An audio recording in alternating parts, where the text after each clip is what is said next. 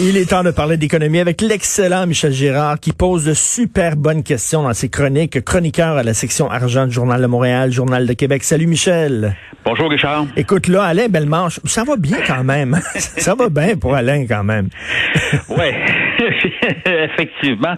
Donc, euh, pendant son règne de cinq ans, il est arrivé le 13 février 2015. Il, il s'est fait mettre à la porte le 11 mars 2020. Et puis, euh, bon, en tout cas, pendant les cinq années de son règne, j'ai calculé finalement tout ce qu'il a empoché et puis ça totalise 86 millions de dollars, ce qui équivaut à un revenu annuel moyen de 17 millions.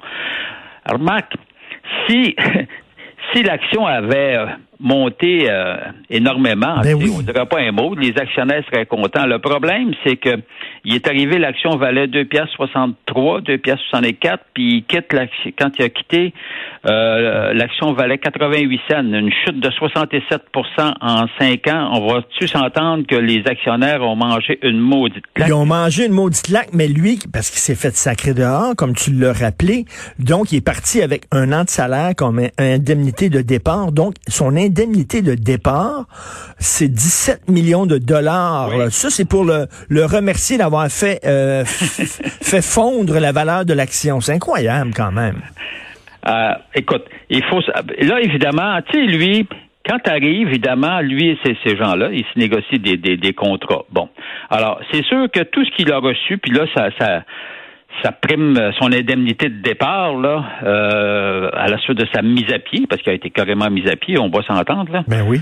alors donc euh, ça c'est- ça se négocie d'avance euh, Ben- j'imagine que ça, ça apparaissait dans, dans, dans le contrat et puis en tout cas quand tu totalises Mais- oui c'est ça que c'est qu'on lui a donné un 17 millions de dollars Mais Michel, c'est ça que je ne comprends pas de ces contrats-là, puis je comprends pas de la part des actionnaires qui soient pas plus vigilants. C'est-à-dire que on va te donner 17 millions de dollars si tu t'en vas, puis si tu as bien fait la job, mais si tu fais mal la job et tu nous fais perdre de l'argent collectivement, ben on te donnera pas ta prime ou ta prime va être modulée, elle va être moins élevée. Il me semble, que ça s'écrit dans un contrat, ça. Oui, c'est ça. Le, le, c'est que c'est le conseil d'administration, évidemment, qui euh, qui euh, qui signe ces contrats-là. Évidemment, les actionnaires sont absolument pas au courant. Tu sais, tout ce que les actionnaires constatent, c'est quand on, on donne une fois par année la circulaire, euh, la, la, la circulaire pour l'assemblée pour, pour l'assemblée euh, générale là, annuelle. Alors, c'est c'est là que tu découvres combien il a gagné dans dans l'année, puis c'est là que tu tu découvres euh, quels sont les les les des petits cadeaux à gauche et à droite qu'il obtient. Alors, donc, euh, mais moi, ce qui euh, donc ce qui est, donc c'est pas lui, tu sais, lui, lui, en tant que tel, qu'est-ce que tu veux, lui il empoche Ben oui. ce, ce ce- ce qu'il a négocié. C'est le conseil d'administration que ça n'a pas d'allure en termes de gouvernance. Effectivement, c'est que ça devrait inclure dans les contrats. Ben écoute, euh, oui, euh, si tu as telle performance, c'est bien correct, mais Ben si oui. tu as une contre-performance, il devrait y avoir, il devrait y avoir, euh, en tout cas, une réduction sensible, substantielle de, de ce qui est prévu comme euh, rémunération. Alors, évidemment, on constate que ça ne fut pas le cas. Et d'ailleurs, la cerise sur qui a absolument pour te montrer l'exagération de son contrat, puis de montrer comment le conseil d'administration a, à mon avis, mal géré la situation, c'est que, tu sais, il gagne, là, il gagnait en moyenne, euh, tu vois, là, en 2019, c'était 10 millions, puis il y a des années, il a fait 13, 14 millions, juste de rémunération Wow. en passant, là. Alors, euh, et puis, mais, mais tu constates qu'en 2019, il a gagné, euh, bon, évidemment, 10 millions, mais c'est cette année-là qu'il a négocié la vente de Bombardier, de, de la filiale Bombardier Transport à Ashton. Mais écoute, le compte de l'histoire, c'est qu'il s'est fait verser un paiement spécial pour avoir vendu Bombardier Transport à Ashton. Ben non, voyons donc, tu me Ça, niaises. ça dépasse l'entendement. Pense-y, là. On lui donne un cadeau alors que c'est sa job, comprends-tu, de gérer, euh, de gérer Bombardier puis de faire des transactions. Attends, ben non, en plus, on lui donne un cadeau. Ça n'a aucun bon sens. Ben, ça fait partie de sa job, ça, de faire ça, ce genre d'affaires-là. Ben, c'est ça, c'est ça, c'est ça qu'on comprend pas. Alors, euh, tu- donc, tu, tu vois, il a démantelé l'entreprise puis on lui donne des cadeaux. Écoute, Mais c'est ce que tu t'écris souvent dans tes textes, le Michel, puis c'est pour ça que j'aime beaucoup tes textes, c'est que, tu sais, quand le bateau prend l'eau, là, il y a ceux qui coulent, puis il y a ceux qui, qui se font récupérer dans des, dans, dans des bateaux de sauvetage. Puis c'est toujours les mêmes. Tout ah, le ben temps oui, les c'est sûr. Ah non, regarde, ça ne ça, ça ne change pas et euh, c'est c'est c'est dramatique de voir ce qui s'est passé avec Bombardier euh, au cours de son règne. Mais comme je le rappelle, ces grands faits d'armes, imagine-toi, ces grands faits d'armes, en guillemets en passant, là, euh, c'est d'avoir réussi quand il est arrivé à les soutirer, d'avoir convaincu le gouvernement de Philippe Couillard d'investir 1,3 milliard de dollars, 1,3 milliard de dollars dans la C-Series. Laquelle C-Series? Bombardier a- en a cédé le contrôle gracieusement, pas une scène en retour Incroyable. à Airbus. Écoute, Non, non, mais moi, mettons, là, je suis un petit actionnaire, là, puis euh, moi, j'achète des, des actions de Bombardier. J'ai confiance en Bombardier, puis je me dis, bon, c'est M. Bellemare qui dirige Bombardier, ça va être bon. Puis là, finalement, mes, mes économies disparaissent, envolées, parce que Bombardier se plante, c'est mal géré, c'est mal dirigé, c'est mal piloté. Puis là, je vois que moi, j'ai perdu mon argent, que j'ai mis dans Bombardier, mais le gars qui me fait perdre mon argent, lui, il part Il avec 7 récompensé. millions, il est récompensé. Incompréhensible. non, mais, mais c'est, ben, regarde, c'est incompréhensible, mais euh, c'est comme ça que fonctionne le, le, le milieu de la haute finance, mon homme. Alors, euh, alors, mais les petits, les petits coulent, puis les, les gros Ben s'en oui. sauvent, s'en Ben oui, s'en sauvent tout le fédéralement. En tout cas, en pourcentage, euh, ils ont beaucoup plus de chances de s'en sauver. Tel qu'on le voit ici avec euh, avec Alain Ben Bellemare. oui. Et C'est on- scandaleux, mais tu sais, une fois qu'on le dit, euh, ben oui, c'est comme ça, c'est ça. On va, on va surveiller maintenant M.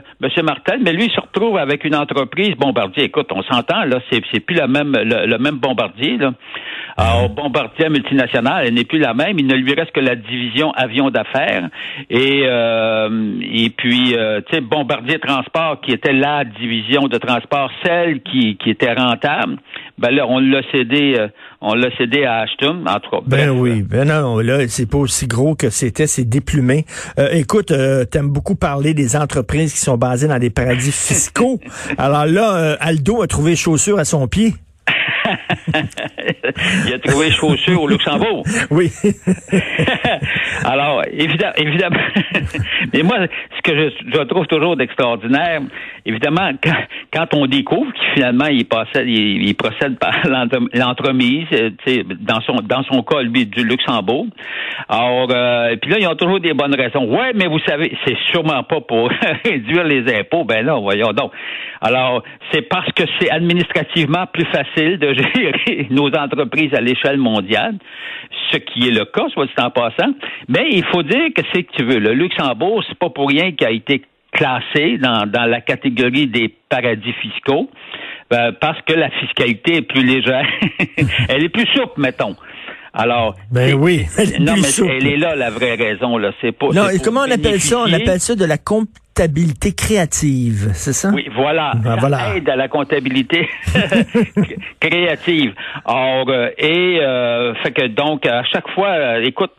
c'est- comme, euh, comment dire, entre guillemets, normal. Tu sais, les entreprises grossissent, ils se disent, ah, ah, on, on perce le- les marchés internationaux. Bon, ben écoute, on va aller s'ouvrir, euh, Ben on oui. va aller au Luxembourg, me- mettre notre... Mais là, mais là, ça pose la question. Pour euh, pouvoir nous permettre de bénéficier de la fiscalité euh, créative. finalement. mais là, Aldo, est-ce qu'ils vont demander de l'aide du gouvernement? Ben, premièrement, euh, il, il faut, faut dire que ça avait déjà été fait. En 2014, euh, euh, Sylvain Larocque nous, nous, nous apprend que Québec avait versé 12 millions en subvention à Aldo. Et puis un, plus un prêt de 40 millions. Or, euh, écoute, je serais pas surpris, mais là, on n'a pas vu Pierre Fitzgibbon l'annoncer encore.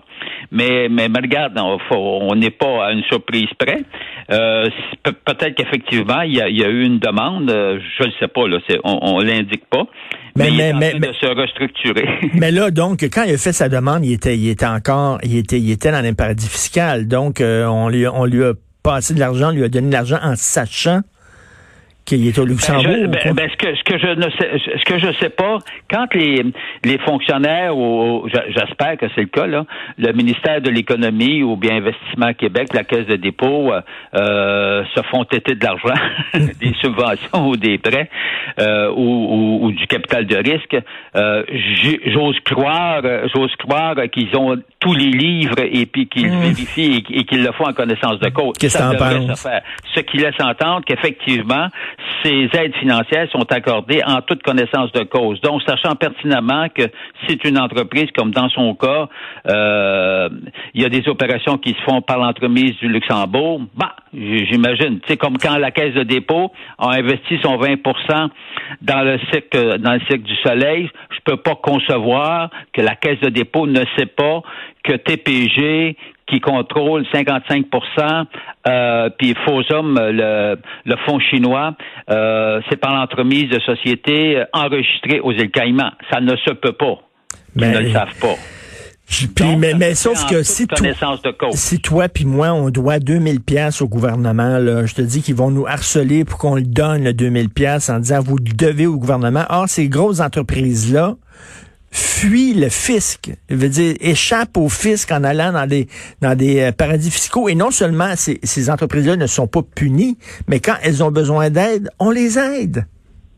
Ben oui, mais je te le dis et je le répète, je suis fatigué avec ça. Quand l'exemple vient d'en haut, l'exemple étant la Caisse de dépôt et de placement qui détient 30 milliards de dollars dans les paradis fiscaux dont mm. évidemment peut-être la moitié juste dans les îles Caïmans.